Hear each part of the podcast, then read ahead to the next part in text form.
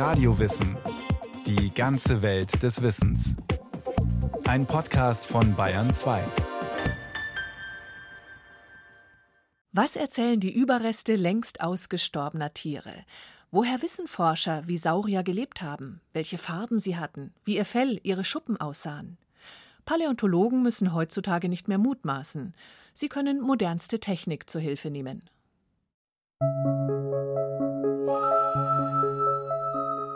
Ich war in einem hohen Grade erfreut, als ich im verflossenen Herbste eine Platte des Sohlenhofer lithographischen Steins erhielt, bei deren glücklichen Spaltung die meisten Teile eines Gerippes sichtbar wurden, welches sich sogleich als eine noch unbeschriebene Art der Gattung Pterodactylus zu erkennen gab.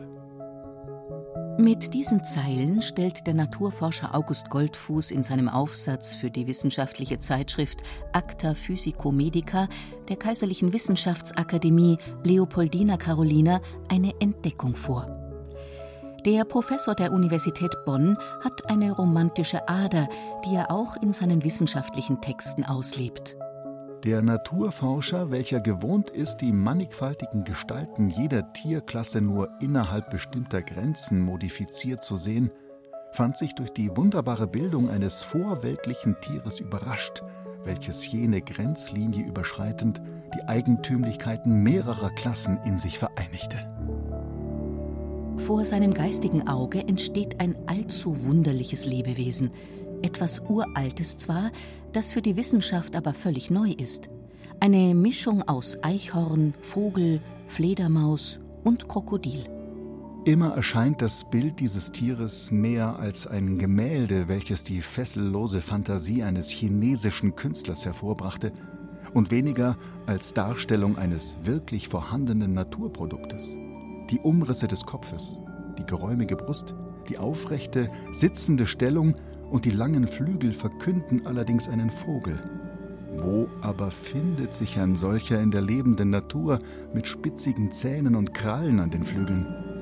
Noch wunderbarer und abweichender erscheint die Gestalt, wenn man sie mit den gewohnten Formen lebender Reptilien in Einklang bringen will.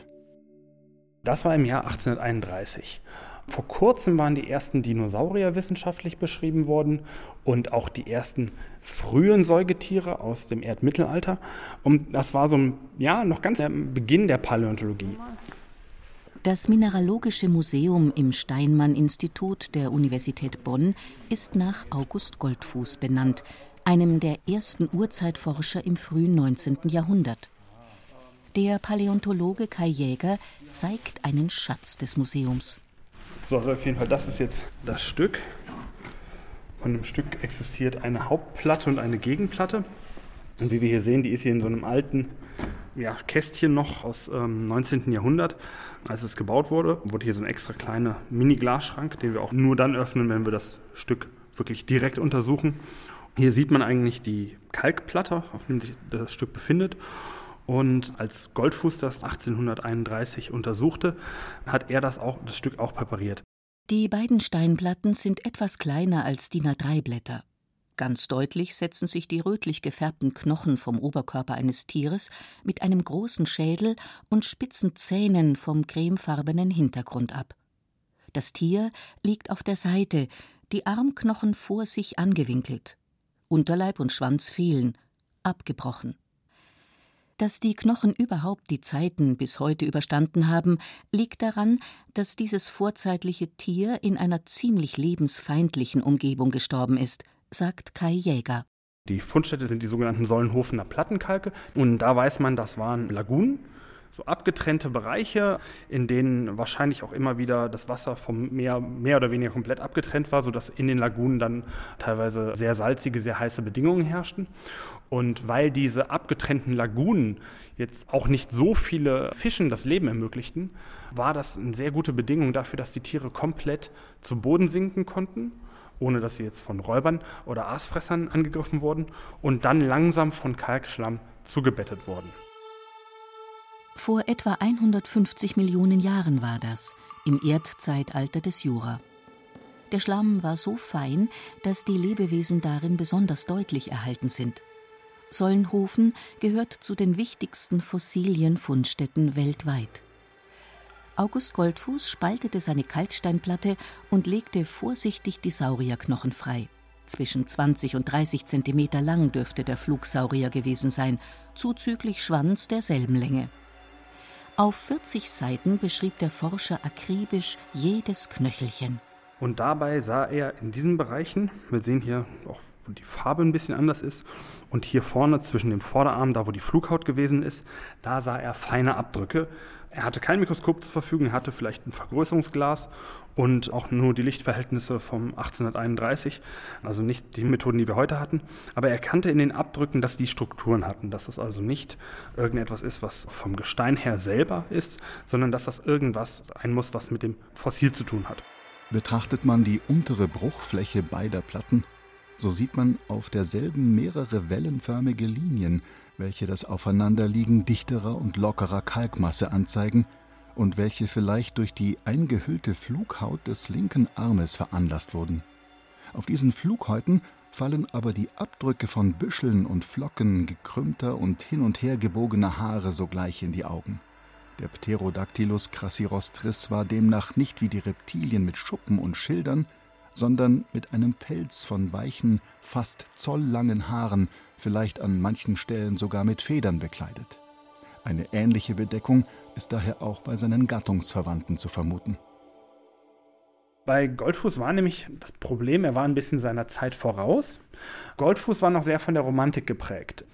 Er hatte irgendwo eine blühende Fantasie, das weiß man auch übers Privatleben von ihm ein bisschen, aber das half ihm hier in diesem Fall, diese feinen Strukturen zu sehen und zu interpretieren.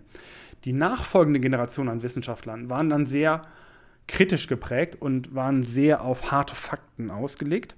Und die guckten sich das an und sahen entweder diese Strukturen gar nicht oder sagten, na, das ist wahrscheinlich etwas, was vom Gestein ausgeht, weil die sich zu dem Zeitpunkt auch noch nicht vorstellen konnten, dass Weichteile überhaupt erhalten bleiben konnten.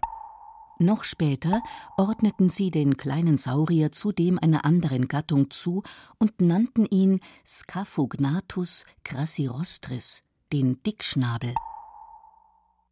August Goldfuß Erkenntnis geriet in Vergessenheit. In Kai Jägers Büro im ersten Stock des Steinmann-Instituts an der Universität Bonn steht ein durchsichtiges Plastikeimerchen, in dem ein örtlicher Süßwarenhersteller ein halbes Kilogramm Weingummi verkauft hat. Der Inhalt? Grau-schwarze Steinchen, sehr grober Sand. Das ist jetzt ein Bonebed aus Sibirien. Da waren wir auf einer Grabung und haben da eine Schicht abgebaut, in der ganz viele Fossilien zusammengeschwemmt waren. Also genau das Gegenteil von Sollenhofen, wo die Fossilien eingebettet wurden, bevor sie zersetzt werden konnten. Hier sind das durch wahrscheinlich Überschwemmung zusammengeschwemmte Knochenreste, Schuppenreste, Panzerplattenreste. Und diesen feinen Sand gehen wir unterm Mikroskop durch und schauen, ob wir da Zähne von frühen Säugetieren finden. Nur wenige Millimeter sind diese Zähne groß. Auch das sind Fossilien genauso wie Insekten im Bernstein, Fußabdrücke von Dinosauriern oder versteinerter Kot. Da gehen wir dann hin mit dem Mikroskop und schauen uns immer so ein Schälchen Sand unterm Binokular an, sammeln raus, was da an Fossilien interessant ist. Hier sieht man mal so ein Kästchen mit allerlei. Und da sind jetzt Schuppen drin und Stacheln von Flossen und Krokodilzähne und teilweise Knochenfragmente. Und wir suchen speziell frühe Säugetiere eine mühsame Arbeit. Interessanter sind die neuen Techniken, die Kai Jäger und seinen Kollegen völlig neue Möglichkeiten geben, Fossilien zu untersuchen. Inzwischen durchleuchten sie die Fundstücke mit Computertomographie oder Strahlung aus Teilchenbeschleunigern und erstellen auf diese Weise elektronische dreidimensionale Modelle, die sie am Computer von allen Seiten, von innen und außen betrachten und vermessen können oder sie übernehmen Methoden aus anderen wissenschaftlichen Disziplinen, um sogar bestens erforschten Stücken wie dem Scaphognathus von August Goldfuß neue Erkenntnisse zu entlocken. Wir sind hingegangen und haben ganz viele Fotos von diesem Stück gemacht. Die Kamera war fest im Stativ eingeklemmt und das Objekt hat sich nicht bewegt, aber der Blitz wurde immer bewegt. Das heißt, wir haben 30, 40 Bilder gemacht mit verschiedenen Belichtungspositionen dann wurde das in der Software verarbeitet und am Ende können wir hier mit der Software die Belichtung ändern, digital, und die Lichtquelle bewegen Und die Software gibt uns dann für jede mögliche Lichtposition die richtige Belichtung raus. Also das Bild hat auch die Reflexionseigenschaften der Oberfläche gespeichert. Eine Methode, die sich die Paläontologen von den Archäologen abgeschaut haben. Die wird in der Archäologie sehr häufig verwendet, weil in der Archäologie es natürlich ganz viele Sachen gibt, alte Manuskripte, alte Bilder, Hieroglyphen, die sehr flach sind, wo man minimale Reliefunterschiede herauskitzeln muss. Und in der Paläontologie haben wir auch flache Fossilien, aber da ist die Methode verhältnismäßig unbekannt. Die Methode ist wie gemacht, um Goldfuß-Haarstrukturen zu zeigen. Kai Jäger startet die Software. Sie entfernt die Farben, darum sieht der Stein mit den Fossilien auf dem Bildschirm wie Schiefer aus. Jäger stellt die Beleuchtung so ein, dass sie ganz steil von der Seite kommt. Wenn wir jetzt mal hier in dem Rückenbereich ein bisschen reinzoomen, dann sehen wir, dass die Haare schon so knapp im vielleicht Zentimeterbereich gewesen sein dürften und so flaumartig aufgebaut waren. Diese Haare, ich sage jetzt auch schon selber Haare, sind keine Haare. Es gibt dafür auf Deutsch keinen Begriff. Im Englischen nennen sie Pycnofibers. Keine echten Haare zwar, die Strukturen dürften aber dieselbe Funktion wie Fell gehabt haben, vermuten die Paläontologen. Dadurch können wir auch etwas über die Lebensweise dieser Tiere aussagen. Denn wenn ein Tier Fell braucht, dann spricht das dafür, dass es die eigene Körpertemperatur halten wollte. Und das ist etwas, was man heutzutage bei Säugetieren kennt, bei Vögeln kennt. Aber bei den meisten heute lebenden Reptilien ist das nicht der Fall. Daraus schließen die Wissenschaftler, dass der Flugsaurier viel aktiver war als heutige Eidechsen. Die können nicht träge in der Sonne liegen und sich aufwärmen lassen. Die mussten aktiv sein. Und das, was bei einem Vogel die Daunen sind, das Federkleid, was für die Isolation zuständig ist, hat bei den Flugsauriern hier diese hartige Strukturen übernommen. Kai Jäger und seine Kollegen haben August Goldfuß also rehabilitiert. Oder zumindest, wir haben jetzt Goldfuß wieder ein bisschen in das Licht der Wissenschaft gerückt und ein bisschen, um ihm seinen Platz zu geben, den er eigentlich als Vorreiter der frühen Paläontologie mitverdient.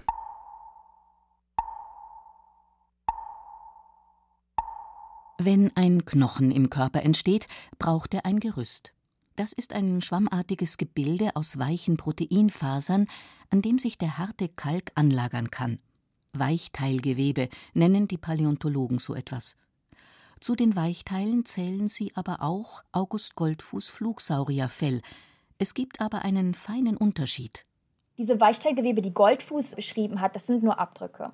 Und was wir in unseren Fossilien sehen, das sind richtige Weichteile, die original erhalten sind. Also wir reden wirklich von Zellresten.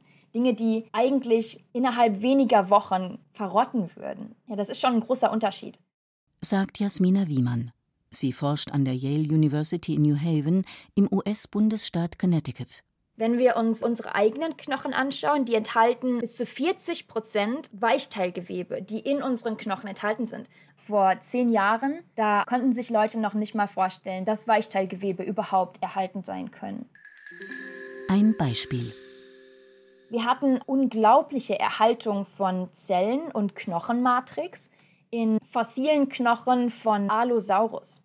Und der Allosaurus war ein sehr großer, bis zu acht Meter langer Raubsaurier, der T-Rex ziemlich ähnlich sah. Das ist ein jurassisches Fossil, spätjurassisch. Das ist also so ungefähr 120 Millionen Jahre alt. Da haben wir sowohl in den Knochen als auch in den Zähnen Zellreste, Blutgefäße und Knochenmatrix gefunden.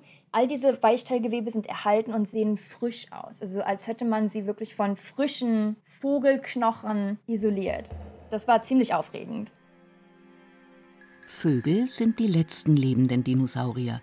Sie stammen aus derselben Linie wie der Tyrannosaurus rex, wie der Allosaurus und andere zweibeinige große Beutegreifer. Wissenschaftler bezeichnen diese Gruppe als Raptoren. August Goldfuß Scaphoognathus hingegen war ein Flugsaurier. Deren Linie hatte sich schon viele Millionen Jahre vor der Entstehung der Raptoren von den Dinosauriern und den Meeressauriern abgespalten. Jasmina Wiemann und ihre Kollegen haben jetzt zeigen können, dass sich die Bausteine dieser Weichteile unter günstigen Umständen zu langen Ketten zusammenschließen. Auf diese Weise werden die Moleküle wasserfest und für Bakterien ungenießbar, somit haltbar. Diese Versteinerungen verraten einiges über die Dinosaurier.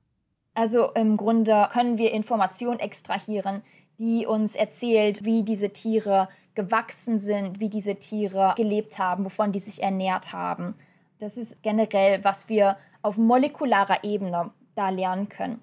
Das ist im Grunde Forschung in den Kindheitsschuhen. Das entwickeln wir noch. Mit einer Methode aus der Chemie sind die Paläontologen schon weiter. Neue Mikroskopieverfahren erlauben ihnen interessante Einblicke. Zum Beispiel in das Leben von Oviraptoren. Das sind kleine Raptoren, die relativ nah verwandt sind mit unseren modernen Vögeln. Unsere modernen Vögel sind die einzigen überlebenden Dinosaurier. Oviraptoren sind Dinosauriervorfahren unserer Vögel. Wir haben uns verschiedenste Dinosaurier-Eierschalen angeschaut und haben die chemisch analysiert, um herauszufinden, ob die ursprünglich Pigmente enthalten.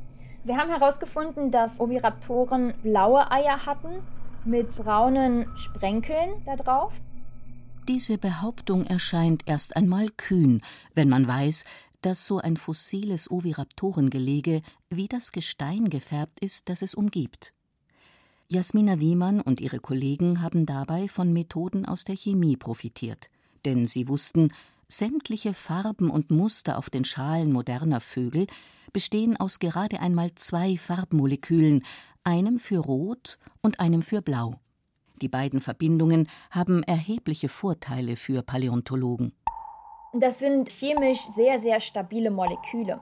Das heißt, die sollten eigentlich in Fossilien überleben können und nicht komplett zersetzt werden.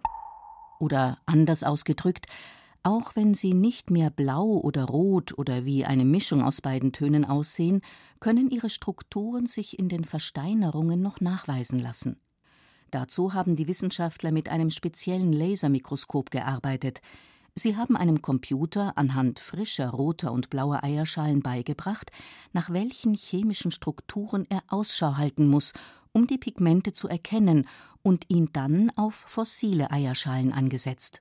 Wir haben tatsächlich Pigmente in anderen Dinosaurier-Eierschalen gefunden. Wenn wir dann unsere Raptor-Dinosaurier erreichen, dann haben wir alle möglichen Eierfarben und alle möglichen Muster auf unseren Eierschalen. Da sehen wir dann zum Beispiel blaue Eier, grüne Eier, wir haben braune Eier, wir haben weiße Eier mit verschiedenen Farbsprenkeln drauf, meist schwarz oder dunkelbraun. Das heißt, spätestens vor knapp 170 Millionen Jahren begannen die Vorfahren unserer heutigen Vögel farbige Eier zu legen. Diese Information ist weitaus interessanter, als sie auf den ersten Blick erscheint denn sie erlaubt den Paläontologen Rückschlüsse auf die Lebensweise der Oviraptoren.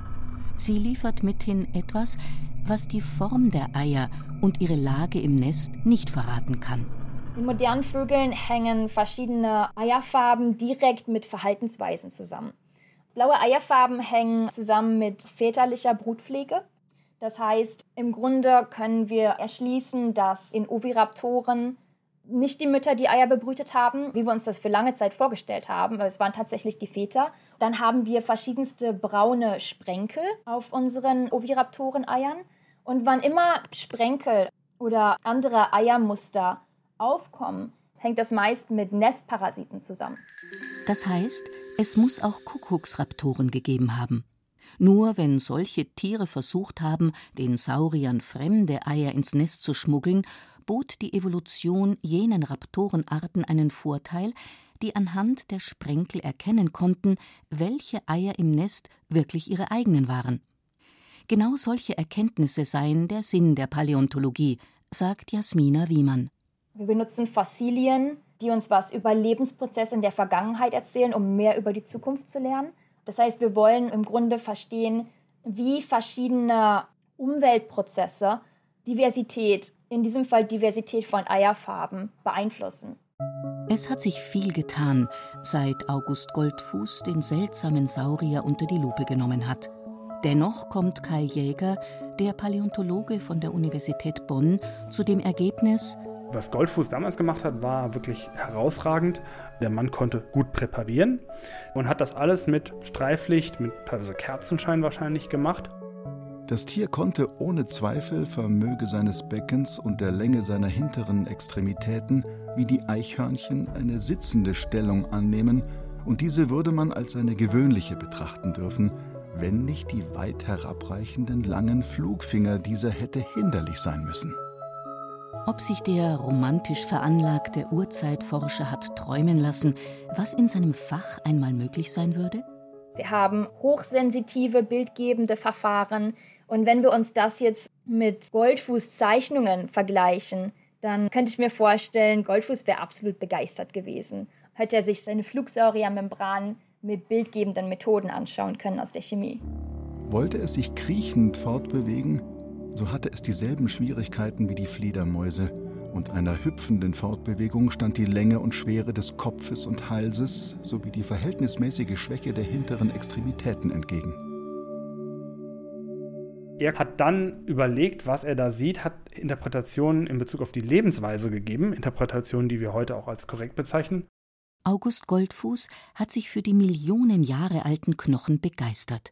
Dieses Feuer brennt in seinen Nachfolgern weiter.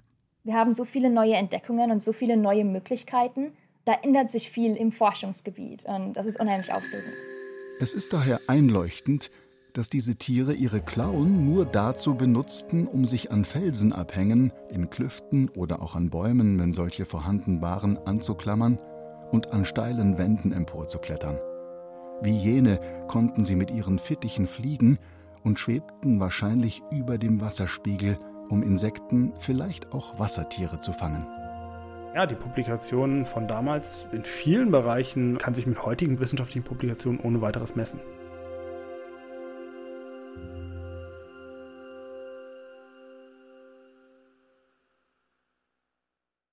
Joachim Budde über die Sprache der Fossilien.